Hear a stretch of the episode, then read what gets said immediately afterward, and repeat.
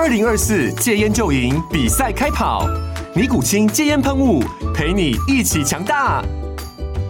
戒烟不容易，单靠意志力戒烟的人，时常无法克服戒断症状而失败。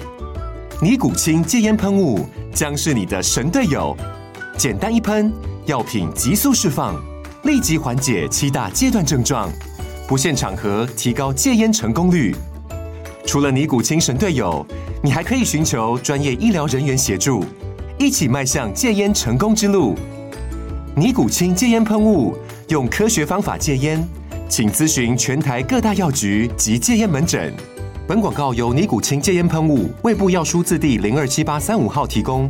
嘉安嘉护股份有限公司，台北市中山区民生东路三段二号十楼，北市卫药广字第一一三零三零一九零号。尼古清戒烟喷雾，相伴每个新开始。你好，欢迎收看《决策者》，我是王嘉玲。在过去三年多，其实国内很多的产业都受到疫情的冲击，当然电影产业呢是海啸第一排了。那么迪士尼的执行长他曾经说过一句话哦，他说呢，这场疫情呢为整个电影产业留下了一道永恒的疤。不过现在疫情逐渐的降温了，我们也好奇这个市场如何蜕变。今天我们非常荣幸邀请到秀泰集团的两位少东来跟我们做分享。首先欢迎的是总经理廖伟明。你好，大家好，我是廖伟明，Willie。好，接下来欢迎的是副总廖伟翔。哎，嘉玲好，那个各位观众朋友大家好，我是秀泰集团的廖副总廖伟翔。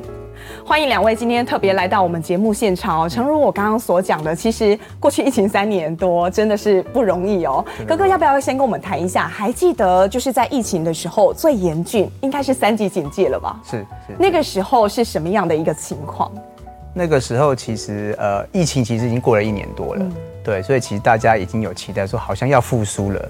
二零二一的时候，然后其实刚好一二三四月，其实生意电影生意非常的好，因为就像陈总讲你的名字一样嘛，那时候一直加零加零加零，对，所以大家起下一个就是很要赶快来冲经济的这个时候，然后忽然就一个三级警戒进来，其实那时候就整个，其实大家讲都慌了。也都傻眼，说哎，接下来该怎么办？但是呃，很特别是因为除了呃这个 COVID 之外，其实我二零零二年底就回来了，所以我年底回来之后不到半年，我对我碰过 SARS，所以也是碰到那个就是鹤立风行，然后街上都没有人的那个时候，那个那两个月真的是很辛苦，对，所以我那时候刚好也有相关的一些经验。对，然后然后有些那时候的同事，那些伙伴也是到现在都还在，所以我们呃大家有个默契，又加上拜科技之赐嘛，所以我们很快的就是赶快把大家找来一起。呃，做这样的应对，说接下来我该怎么做，怎么做？那同时当然了，就是呃，跟政府保持很密切的这样的一个讯息的一个交换，知道说，哎，接下来会发生什么事情，我们该怎么应对？所以其实就是看前看后，看左看右，看长看远这样的一个 一个一个状况的处理。不过我觉得秀泰集团非常不容易的是，因为我们的点很多，我们是国内第二大了，你要养这么多的员工。不过在疫情期间，其实你们完全没有减薪，没有裁员，是对这段时间你们怎么熬过来？这个我我先讲一点啊，就是说，其实呃，现在讲起来不想回忆，那真的是很痛苦的一件事情。对，有我真的不知道怎么撑过。可是就是你你真的想到说，你就尽一切所你可能会想到的方法，嗯，去让公司继能够继续的走下去。所以呃，我我常常讲说，一一一啊一块钱。十块钱都不能放过，能省就省，能赚就赚。所以其实就是每天起来第一件事就想办法怎么省钱，怎么赚钱，然后怎么样让保住这些同仁们的这个呃所谓的这个生计。因为其实你刚刚讲，我们后面一转头的话就是将近一千多个同仁的这个生计。是对，所以其实我们做了很多的一些措施的，所以包括呃我们跟刚刚跟房东谈，就是哎，比如说开销最多其实是房租嘛，或者这些基本开销，然后能不能减租？然后还好，就是我们这几年其实我们跟我们的甲乙方，我们都保持很好的一样的一个互动，所以人家也很体谅我们。然后再来是说，哎，看看有没有一些呃多的开销可以去节省的，比如说啊，我营业时间也去改变。然后再是电力可不可以省一点？所以我们就是真的就是这边这边省一点，那边省一点，就慢慢的这样跟过去的。不过这两年其实国片表现的很好。那疫情的时候，大家也会看说你国片表现的状况怎么样。嗯。所以在疫后呢，其实政府也找了我们国内四大影城，大家业者一起来投资。您怎么看呢？就是说我们影城业者在这个国片的发展上面。扮演什么样的角色，可以让我们的国片有办法增强我们的软实力，甚至是进一步进军国际？其实，其实很，我觉得最好的例子就是韩国嘛。所以大家你看这几年，从不管是线上 OTT、Netflix，或是在看电影，其实韩国就是很好的一个文化的影响。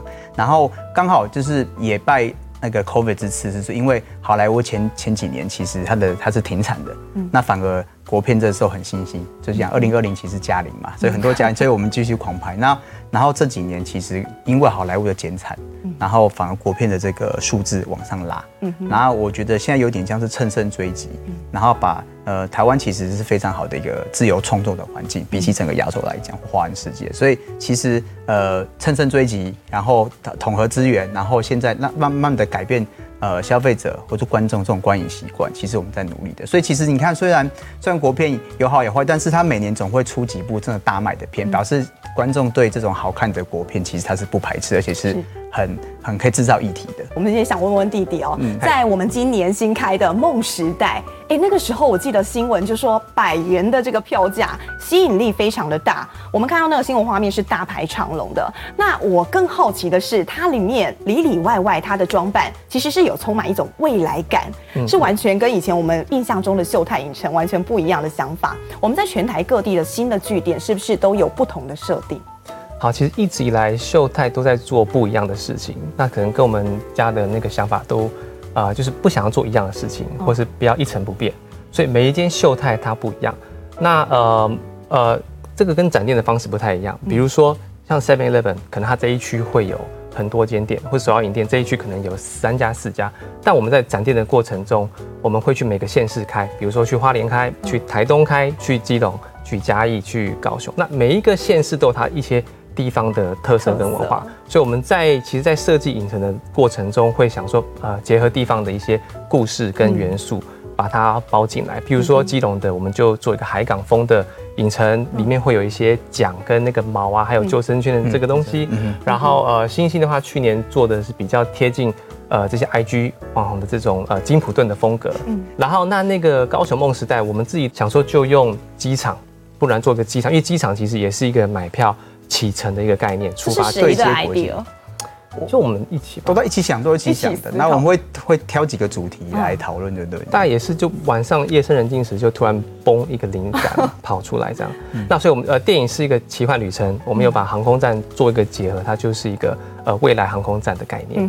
对，就变成说你拿到一张登机一张电影票，其实是个登机登机证，那你进去看电影就是启程一个一个一个梦幻的旅程，然后可以让你忘记。现在现实生活的一些 不如意就对，所以我们现在这样的概念来做。不过我们看电影除了很在意说这个影城可以一进去，当然因为这个是门面，会让你有完全崭新不同的想法。嗯。可是最重要的还是看电影那个时候。是。我自己看电影，我最讨厌的，当然跟很多人一样，就是视线被挡住，前面那个人长太高，然后我就会觉得很不舒服。可是我一直觉得非常吊诡的是哦，电影院这么的多，但是从来没有让人家就是说，哦，我按照这个视线或是角度，我的价钱就。有所不一样，跟演唱会门票一样，为什么不做这样的区隔啊，哥哥？我们之前有尝试过，在差不多将近快二十年前，可是会有发现一个问题，是因为如果你有呃有几个问题啊，第一个就是说，如果你价座位不呃价格不同，就有好跟不好的嘛。那你在放电影的时候，会发现客人会乱跑，因为我可以买便宜的，我就做到好的啊。哦，所以你就你不时就一定要有人在那边盯在那边，怕人家乱坐。所以其实，在成本上其实是很。很很很伤啊！第二是说，其实你你分那么多，其实那客人，比如说有可能就是你抢完好的，啊坏的就不要。嗯，对，所以其实我们 run 过几次这样的测试，好像目前以看店这个这个状况来讲，不太适合，还是没有办法。因为我演唱会，我可以拿着门票，我就是哦，我上面就写说第几排第几个位置，对，对，就是会被好像会被严格它分区嘛，因为它够大，因为对啊，那我们就是一百、两百、三百，其实也没到真的可以分区的状况。那第二就是说，可能我们。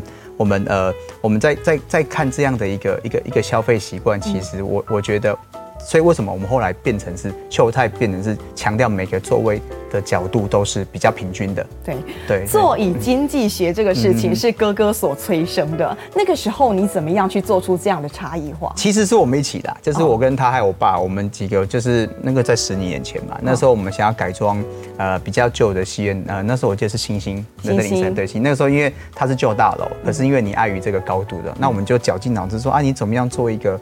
虽然有些限制，但是我们怎么样把它弄到发挥到极致？所以我们那时候就是改一个厅嘛，我们就其实我们是也也不是很疯狂，就是还我们先改一个厅，嗯，然后先看它的状况怎么样，我们就开始画画画画画，然后先改，然后开始把观众丢进去看，嗯，那反应怎么样？所以不断的还不错啊，画还不错啊，对对。我们先拿一个厅做实验啊，然后其实反应蛮好的。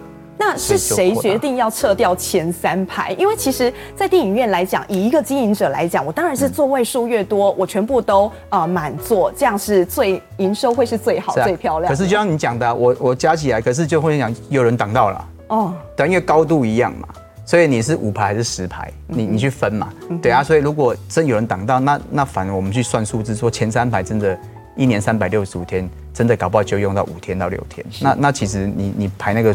座位是浪费的，嗯哼，所以这个 idea 是哥哥想出来，一起啊，我们大家一起想。其实我们都很喜欢，就是大家有什么 idea，我们就互相做，就像讲在家里面就谈，或者是说哎，在午饭的时候就可以聊。但当初在刷掉那前三排，这个座位数大概有几个位置？两成半吧，两成吧，十排大概砍掉三到四排，所以砍掉三成的位置。对，三成的位置。家中或是呃集团当中有人持反对票吗？没有。没有，呃，因为爸爸一开始有反对，他有反对，他有反对，他有一个座位总座位数的迷失啦。嗯，但是我们用数字去佐证，去跟他证明说，其实你看，满场就是只有过年那两天，或是暑假的第一周的周末那两天，但其他时间其实大概就没有到全满了。嗯，对，而且平日其实。其实平日你说你，我不知道你有没有平日去看电影。平日其实我都平日去看。哦，那你看，对对，所以平日你看，平日有时候一个人包场很常有的事啊。非常开心。所以你一百个厅跟五十个人的，呃，一百个座位跟五十个其实是一样的啊，反而你坐到的位置是很舒服的。嗯，对。然后那时候我们还问员工说，其实你要看电影，你会呃首先选哪边？他们说中间。哦。就在就是以前的第五排。对。就是我们现在的第一排。印象中哦，就是你们的第一排其实是过往人家其他中间的位置，其他敬业的呃对第五排的位置是。好，两位刚刚谈到这位灵魂人物，好像很轻松，但是我想你们平常应对他，应该是慢慢一步调整成现在这种舒适状态。两位的父亲呢，是国内的这个电影产业的传奇人物，秀泰走过六十三年了。那您的父亲呢，廖志德先生可以说是改变台湾电影产业很重要的一位灵魂人物。他是白手起家的，哥哥还记得小时候爸爸是怎么样辛苦把这个产业慢慢的一步一步走？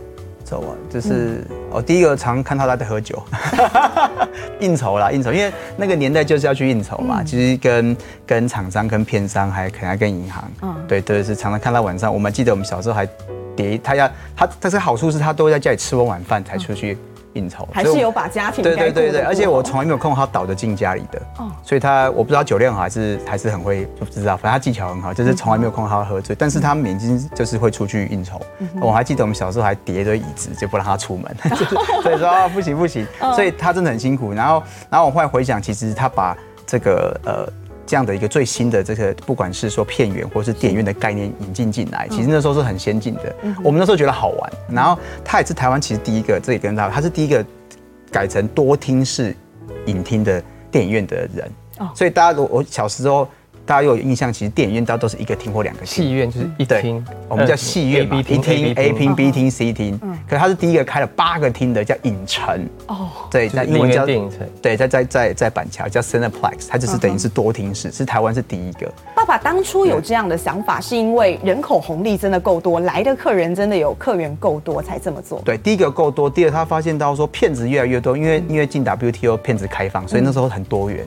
那你一个通路来讲，就像 Seven 嘛，或者是全家，你只卖可乐不卖豆浆，只卖牛奶不卖不卖优酪乳，不满足不了对，满足不了，所以他讲说，哎、欸，那我们就弄个大多厅的，哎、欸，他是而而而且他是第一个呃导入用电脑售票的，哦，对他真的就是请了一个科技公司，真的那时候是 DOS。我还记得那个刷刷刷哒哒哒哒哒，那时候对，那个时候就启动来做所谓的订。那时候台湾早期售票还是用人工的，嗯，所以他真的就是看到这个这个未来的市场，然后从管理面、从这个成本面来讲的话，他就是第一个做的。所以你们其实也是看着爸爸这样一点一滴把这个影视产业一步一步往前推进，有一点像是台湾电影院的这个历史。是以前觉得很有趣，后来发现他说他真的蛮有。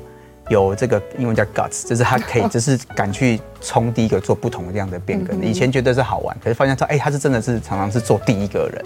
对，这一部投影机啊，今天真的很感谢两位把它搬到我们 录影现场。这个好久没看到，这个年纪应该 这个藏在我们仓库超久，比弟弟大哦。对对，接近接近接近。对，小时候其实两位是住在永和美丽华这个戏院里头，对对对，这台机器就在你们睡觉的房间的正上方，在楼上，对对对，机房。记得那是什么样的一个画面吗，弟弟？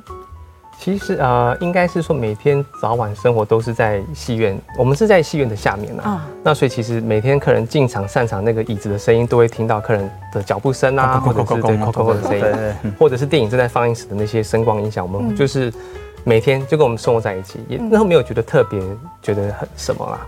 那呃，放映机的话，其实有时候我们会吃完饭就跑去影厅，就是看看我看哥吉拉啦，或者看什么，也会去机房顺便吹冷气。对，然后妈妈会为了找他，有时候躲起来，然后妈妈就会跑去戏院影厅里面找哥哥啊，他有躲在那个。角落或是走，而且而且早早期被被爸爸妈妈打的时候很好用，就躲进去 戏院。哦，躲在戏院。躲进去啊，他也不能大声，他不敢打。对对，最好的防空洞，就不敢打你。对，但是最好是你你一散场就完蛋了，他因为因为他他给他他会气两个小时嘛，你出来你就更更惨。哦，就已经忍耐到最高点，然后直接压力锅释放。对对对，所以可能本来打个两下三下就要打十下，对 对，出来还是自首比较。就小时候蛮有趣的一些记忆，但是小时候家里头开戏院，哎，那个不得了，在那个年代可以看电影，其实是成本。是很高的，同学应该都蛮羡慕的。走路还蛮有风的，就是而且就是学校都会校外教学看电影嘛，嗯、所以都会都会来我们的戏院看，而且我而且还可以，我们还可以挑电影。就是我们可以决定说，哎，今天今天看哪一部哪一部就会这样子，所以其实还蛮好玩。但是刚刚有谈到，就是其实父亲他做事情，他因为非常热爱的电影，非常热爱这个产业，所以其实他的要求也很高。还记得早年他顶下星星这一间影院的时候，其实他就要求说，连厕所我里面都要放兰花，我甚至要把所有的设备都提升。父亲在所有的设备上，或是每一个小细节上面，要求是很严苛的。他他觉得东西不要做半套，要做就要做到好，不要只做一半，因为只做一半其实根本没有效果，那你就不要做。嗯，所以他所以常常是我们家是常常他是最会花钱的，我们常常要拉住他。哦，他最愿意花这个资本支出。对对对，所以跟我们一般的一二代想法不一样，一般一一般是二代想要花，然后老一辈比较。啊，不要不要，我们他他不是我们倒过来，是他比较敢去冲哇。可是目前以大数据这几年看，他他其实成功率是很高的，因为他一直觉得说要做就要做到位，因为消费者是完全可以感受到你的用心。嗯哼，对，他只做一半，可是其实消费者都很精呐。所以说，其实你但是要花刀口上，他也不是乱花。对，所以变成，然后所以刚刚讲他进来就是说，哎，他觉得整个电影院重要是厕所。厕所很重要，因为尤其是女生，因为你去看很多国家，甚至对我们就是，尤其女生，你进去那个厕所其实不好，人家会扣很多分。对对，尤其是每一次看完电影，我就会犹豫说，我究竟是要直接回家，还是要去对对。上一下洗手间？是是是是是，所以他觉得花只是一个，他很坚持，只是花只是一个表象，说因为有花在那边，让你把整个衬托整个的环境。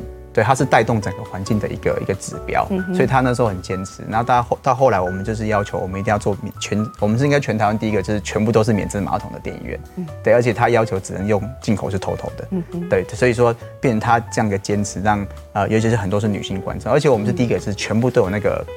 那个什么呃消毒的那个，你知道这是有那个酒精可以消毒的。那个我们在疫情之前就，疫情之前就我们就全部装了，都全装了。那你觉得看到父亲这样子的一个原则还有做法，弟弟你觉得父亲影响你管理之道最深的是什么？其实他呃后来发现这个专有名词叫做走动式管理啊，所以其实父亲他在巡点时他都会呃比如走到票房这边，走到呃电梯，然后走到大厅放在部。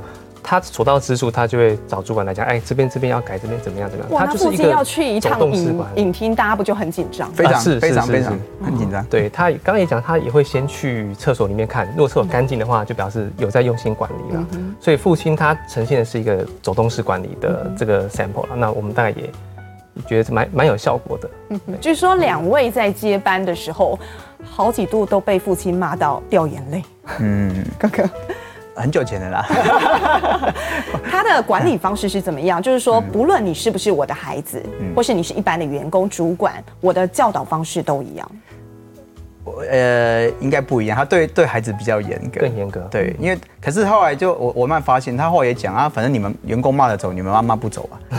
对啊，所以你就是你太严格，人家搞到第二天就离职了。其实到后来，哥哥有摸索出一套，你甚至还可以拿来给一些其他企业二代做参考，怎么样跟一代来做沟通？是是，这是这是你你这是摸久之后，你大概就知道爸爸妈妈的脾气。那但是我就是说啊，你这件事情还是要做嘛，所以你就是要找到一个方法，让他们同意你要做这个事情。嗯、对，那有时候其实就是要放下自己的。你说执着或成见或自己的那个骄傲，嗯，对对对，说啊，我我我我是总经理，我是二代，嗯，所以你只要放下那个，那你就可以找方法去去，就比如说你找别人去讲，嗯，你找其他叔叔伯伯，对，或者你找员工去讲，或者是说啊，你用数据证明给他看，数字会说话，对对对，所以我我我之前常讲说，哎，你你你要提东西给你的老板，那个兼爸妈，不千万不要在餐桌上讲。对，这是这是这这是这是第一个那个提醒，就因为餐桌其实吃饭，对，因为你餐桌也讲不清楚，然后可是又很重要，可是餐桌他会把你认定你是小孩子，那反而你把 PowerPoint 做好，数字做好，你跟他正式约一个会议，然后把相关主管带来一起跟他提案，那反而他会觉得哦很震惊，你有很好做事情，然后他会直接给你很多的这个反馈，那其实这样交流就开始了，就这个事情就成了嘛，至少他有回馈你，对，而一不是一开始说哎爸爸在吃饭说哎我要做这个啊不行。不要不要闹，对，所以那反而这样就是就就卡住了。就是你很早就摸索出了一种相处模式。是是，是。当然后来弟弟加入之后，应该也是承袭哥哥的方法。因为因为呃，你不能在呃、嗯、不能说争 A 或 B，不要一直在一或二上做选择。嗯、那所以其实我们刚刚讲提供数据，或是我们从其他的面向去说明给他听，然后有时候不一定要靠自己去讲，有时候就是拉。可能要请主管或财务主管来，或是别的主管，是有一些策略，因为爸爸孙子兵法。对，我发现爸爸妈妈不管是哪一哪一个企业，爸爸妈妈在你他他们眼中，小孩子还还他还是小孩，还是小孩子。就算你已经挂到什么执行长，就这因为你从小一长大嘛，所以所以有时候你适当的找旁边的人。去同样的话，可能有不同的效果。嗯，对，这是这是其中一个一个建议啊。当然还有其他，但是就是说你你不要太受伤，说哎，为什么我提的东西都被打枪？那对，那因为因为有这样一层关系在。有了，我们现在四十几岁，他还是跟外面人讲说啊，小孩子不懂事啦。对对对，这个 小孩子不懂事。对啊，这个你拿哪啊弄啊弄啊什么的，都常常会讲。可是你听听就好，因为因为大人就是这样。那我爸也是，他的个性是比较冲的人，所以有时候他比较急。可是我发现到说这个急，我最近转换就是说，他其实他在鞭策我们，嗯，东西要赶快及时，因为他他现在现在这个时代不是大打小，也是快打慢，所以我觉得有种有种呃呃一种呃他状况，反而他现在的特色是这种特色是一种优点，因为他就你你把它转成是他是在鞭策我们，这样就可以了。威利其实是学医的，嗯，之前你你从小到大，你有想过说有一天你会回来接家业？或是做到现在这个地步，完全没有想到。我我以前看电影就只是好玩而已，有我没有太多的想法。嗯，对，或者其实两位学的都跟影视产业没有太大关系。他学他学电机跟电脑啊，对对对，都完全没有。兄弟俩是什么样？我知道哥哥回来原因是因为想要帮家里头，那弟弟什么契机回来的？嗯，其实也是大学毕业之后回台湾。那那个时候没有想太多，坦白说，那其实也是爸妈叫我们回来帮忙。那刚刚讲到爸爸的个性比较冲，比较他的步调比较快，嗯，那所以其实，在这样子的家族事业里，其实能多一个人帮忙是一个人帮忙，嗯，而且刚好那时候家里的那个事业又在又在蓬勃发展，对。对，所以那时候也很多人力，对，那时候也开了蝴蝶谷嘛，那个饭店的事业。我回来，我回国大概二十年，其实你我们那时候，其实我记得我回来那个时候，我们才六间影城，嗯，那现在到十八家，十八家，家影城，五个商场又一个饭店，你看，所以等于是平均每一年一间影城或是一间商场，嗯哼，这样子在看，我觉得本土企业有一个很重要，就是据我现在所观察下来，就是有一颗很啊、呃、人情味，这颗心是不变，不管你传到二代三代都是一样。两千零九年台东唯一间的这个戏院烧掉了，其实那个时候你们就做了一件事，你们决定要时常到台东做这个电影的快闪公益的播放。对对，那个时候是怎么样的一个契机？那个也是当初县长找的，那时候因为那个呃二零零九我记得最有名的电影叫做《阿凡达》。对，那个时候就很很棒。对，第一集的时候，大家就要讲三 D，可是台东会发现整个台东是没有电影院，没有人看到三 D，所以县县政府找我们去，然后他就免费提供那个文化中心给我们。对，所以这是早期的，从来没有人做过电影院快闪，我们就做了一个这样电影院的快闪，而且一次一做就做了一个月。对，后来啊非常成功，那个那个，然后和。呃，我那时候算了一下，我我们那时候刚好做两个暑假、两个寒假加一个十月，嗯，所以我们做了五档的快闪。哦，对，就是。而且你们不仅是做台东哦，嗯、后来还到兰屿去，整个兰兰屿是完全没有一间电影院或是可以好好看电影的地方。没错。你要不要说说你们为了呃复复制像你们电影院这样的享受，花了多少成本？是呃那时候因为快闪完之后觉得很成功，我觉得那个台东市场可以做，所以我们那就投资了，就是两年就盖了一个。台东秀泰影城跟商场，那时候我也监工这边住了几个月，哎、真的落成之后，发现台东这边就是越来越爱这个地方。然后就是有一天，我记得我们好像开幕了一年后之后，就有一个蓝屿的小朋友写信给给县政府，县长说啊，他好希望蓝屿能够在他他很羡慕台东有电影院，可是蓝屿这边没有电影院，他很希望能够在台东啊蓝屿这边有能够看电影，嗯，就写信给给县长，那县长就来找我们说，哎、欸，你们可，可以帮忙他。过两年的时候，最有名的就是少年派。李安的那部的奇幻漂流，所以那时候来来商议说，哎、欸，可不可以来帮？那那既然我们已经生根在这个台东了，所以我说好，那我们就算。这时候我们真的就是把设备，整个我们借了那个蓝宇的国小嘛，对不对？那个礼堂，然后我们就真的用海运把所有的这个设备就运过去那边，还做了一个大的荧幕送给他们，就是那个荧幕整个就很大荧幕，这样也是海运过去扛过去弄。那时候那一趟我觉得好像运费、出租费弄一弄，好像花了快二十几万，快三十万，就是放了一天的电影。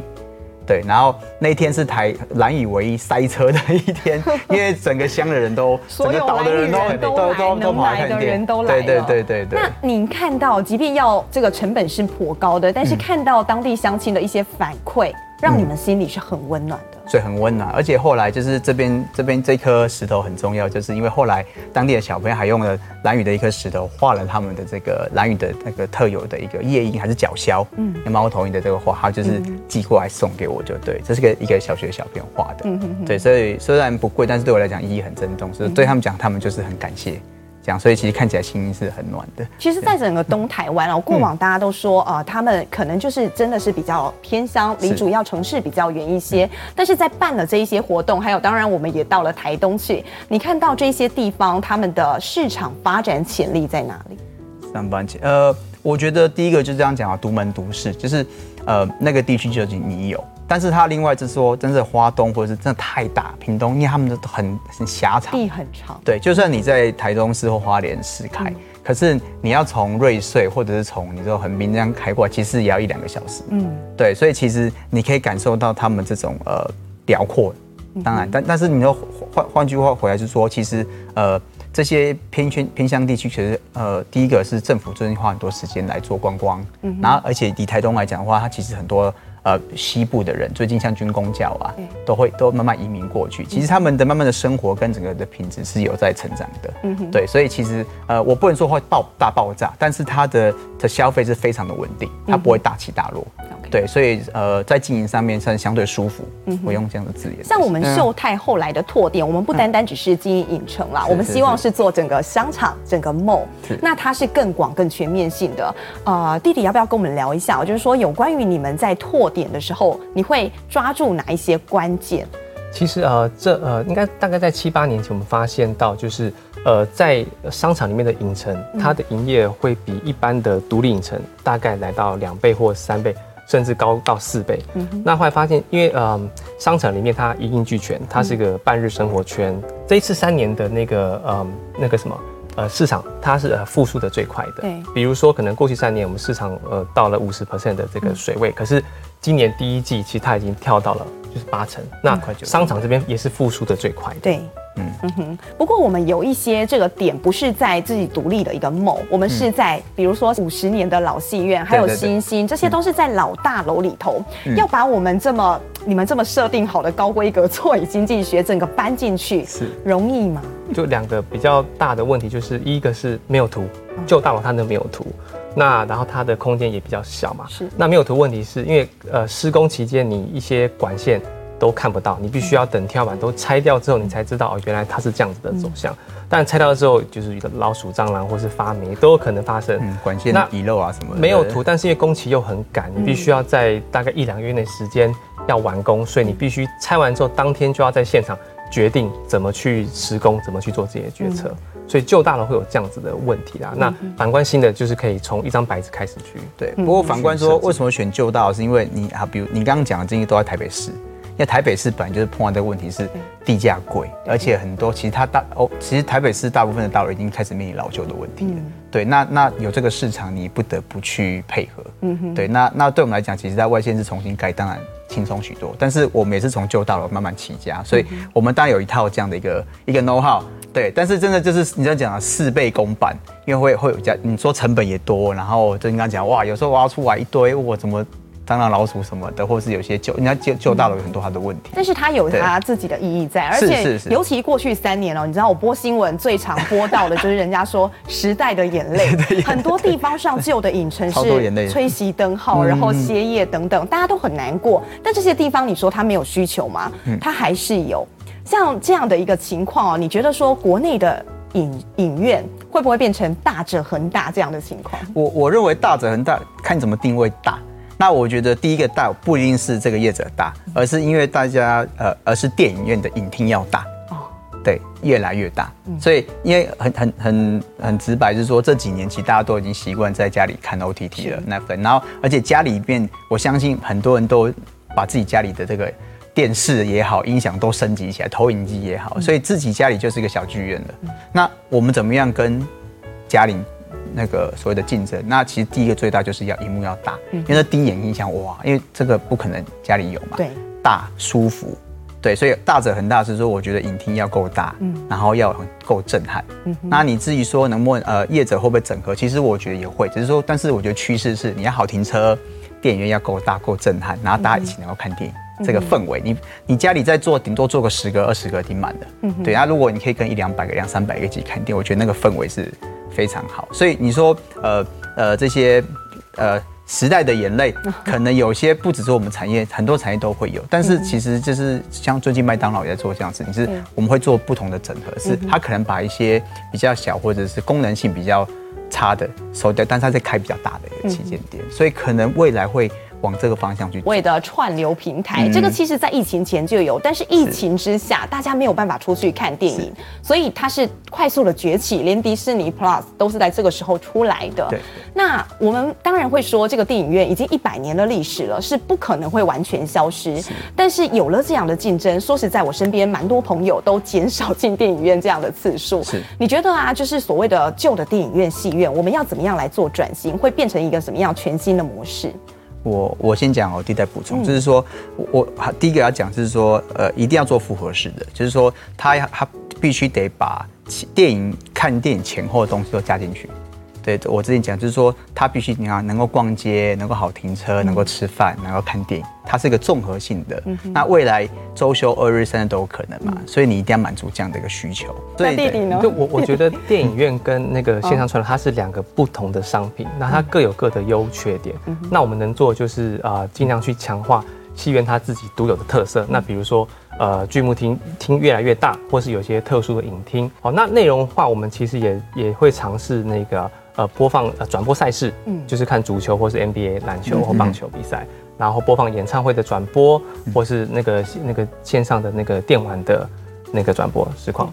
好，然后我们之前可以在电影院打电动哎。哦，对啊，这么创新，对啊，玩玩马里奥赛车都可以做。对对 对，所以其实啊，那我们也其实疫情之前也看到有些。片子必须进去电影院看，比如说去年的那个《捍卫战士》，对，哦，那个大荧幕看那个 那个飞机起降，那个那个感那个爽度是 电视无法比的。那或者又是《阿凡达》，那我们家就是像刚才讲说，那个享受两个小时，大荧幕看就是水族馆，那在家里看就是看水族箱，他就做这个对，差很多。所以七月还是有它不可取代的地方。那未来我们当然也期望那个好莱坞或是各个制片把呃就是重心去去思考说怎么样把客人带进电影院。嗯哼，除了你们刚刚讲的这些是体验上、感受上，我很明显可以感受到。但是心里头，其实电影它给很多人梦想，是，甚至是很多人帮助他重新找回生存的动力。嗯，那两位，尤其是在电影院长大的孩子，对你们来讲，一部电影或是一张电影票代表的意义是不是更不一样？呃，我先讲，我觉得我从小看人家排大排长龙，我是很开心的。你会觉得哦，生意很好，商人的心，对对对，就是就是表示生意好嘛，爸爸就很开心，那表示谁对，就是我觉得哎、欸，那与其现在很多人开哦，怎么排那么多那么长，对，所以其实对我来讲，那是一个很很特殊的一个先见为主的观念，先入为主的观念。那那那对我来讲，其实我自己也看过一一部电影或一一个台词，对我的意义就是改变我的一些想法很多。然后呃，当然我们很多的呃这些这些年来很多的客人。来包厅或者什么来求婚，为什么？他是因因为我跟我女朋友第一次约会看电影就是来这边看的。对，常常我们很多这样的一个、嗯、一个状况，我还记得，就是哎这这样的一个，所以所以我们对来讲，电影院其实是伴随很多人成长，从约会，从跟家人。所以我觉得强调这样的一个空间场域，其实是跟大家一起成长。那我觉得一张票、一个电影、一个台词，其实都是呃，我们很开心能够培养大家成长。嗯哼，我想同样的，我在弟弟心中应该也有这些想法。嗯、但弟弟，我好奇哦，就是说，透过你除了是一个经营者之外，你觉得你想要透过你的电影，让带给这个社会所有的大众还有客人什么样的一些愿景？其实电影院它虽然是一张票、一个座椅跟一部电影，但它其实带给人是很多的呃，刚刚讲快乐的回忆，或是一些记忆点，或是感动的点。那我当然希望说，我们电影院能够提供一个很优良的这个场所，来给他们有一个很好的呃记忆点，像刚刚讲的求婚，或者是说呃毕业的庆祝，或是自强活动，或者是很多要庆祝的地方，都可以在电影院这个地方得到一一段快乐的。回忆。那我希望，其实电影院可以继续在社会上扮演啊，制造欢乐、欢笑的一个地方。好，真的，今天非常感谢廖家两兄弟来跟我们分享了这么多，也当然也让大家很有一些回忆感，重新的在我们的脑海中盘旋。那我们也祝福两位，祝福秀泰在接下来六十三岁了，在未来的往后下一个六十年可以有更好的发展。好，谢谢，谢谢，谢谢。好，决策者，我们下回见。